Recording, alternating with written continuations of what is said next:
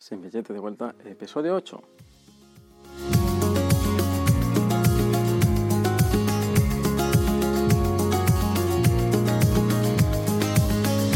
Día 7 del experimento nómada, el podcast donde te contaré mi experiencia de trabajar viajando. Hoy hablaré sobre cómo encontrar actividades para hacer.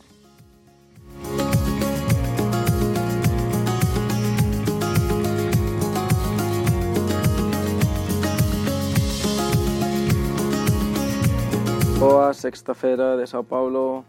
Bueno, antes del episodio, comentar una pequeña anécdota. Hoy he recibido un mensaje de Tim, que es la compañía con la que tengo el, la, la, tarjeta prepago del móvil. Y tres días después de, de, preguntarles por cómo funcionaba el tema de las tarifas, pues me han, me han contestado. Y, y, bueno, al final, pues bueno, responden, aunque sea tarde. Algo es algo. Bueno, vamos a pasar al tema. Eh, hoy es, eh, bueno, cómo encontramos actividades, ¿no? Cuando llegamos a, un, a, una, ciudad nueva, ¿no? Pues vamos a estar por unos días allá, pues, eh, bueno, de alguna forma, eh, cómo conseguir, eh, con, bueno, actividades para conocer, no solo por conocer lugar, sino también por conocer gente local. Y, y bueno, tenemos muchísimos recursos hoy día. Yo voy a mencionar eh, los que yo utilizo, con los que he tenido experiencia y algunas pequeñas características con, de alguno de ellos. El primero de ellos es el Free Tour, que ya lo he comentado en el episodio anterior, así que si no lo has oído, vuelve para atrás y ahí está un poquito mejor explicado. Eh, otro eh, que tenemos sería TripAdvisor, donde habitualmente los free tours se suelen anunciar ahí. Y, bueno, hay muchísimas también actividades que, que podemos encontrar. Eh, principalmente yo la uso esta herramienta para eh, buscar eh, lugares para, para comer recomendados por viajeros pero para, para buscar actividades también es bien, bien interesante.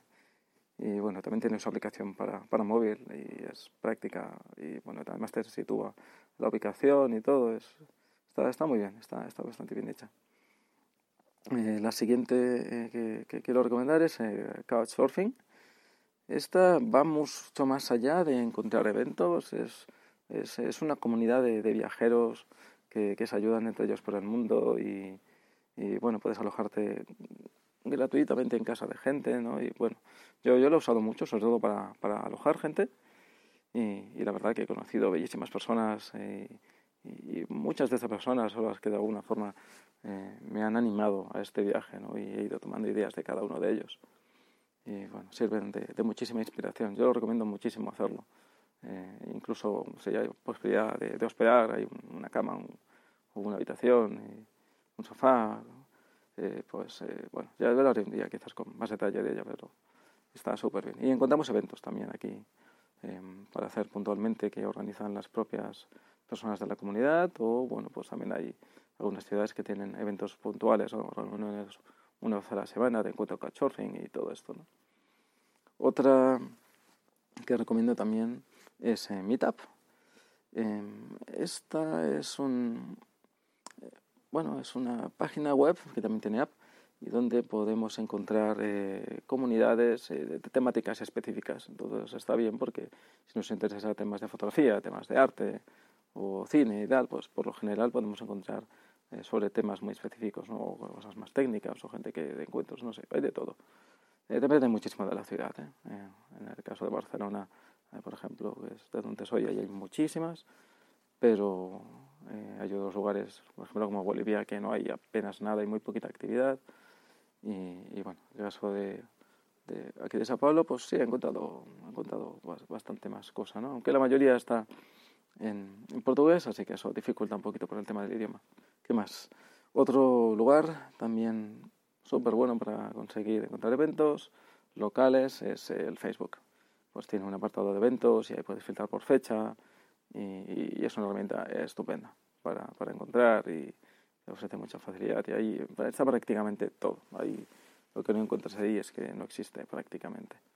Así que merece mucho la pena echar un vistazo, aunque hay muchísima cosa y bueno, ahí, y bueno, ahí eh, cuesta un poco más encontrar, ¿no? Hay que pasar mucho más rato.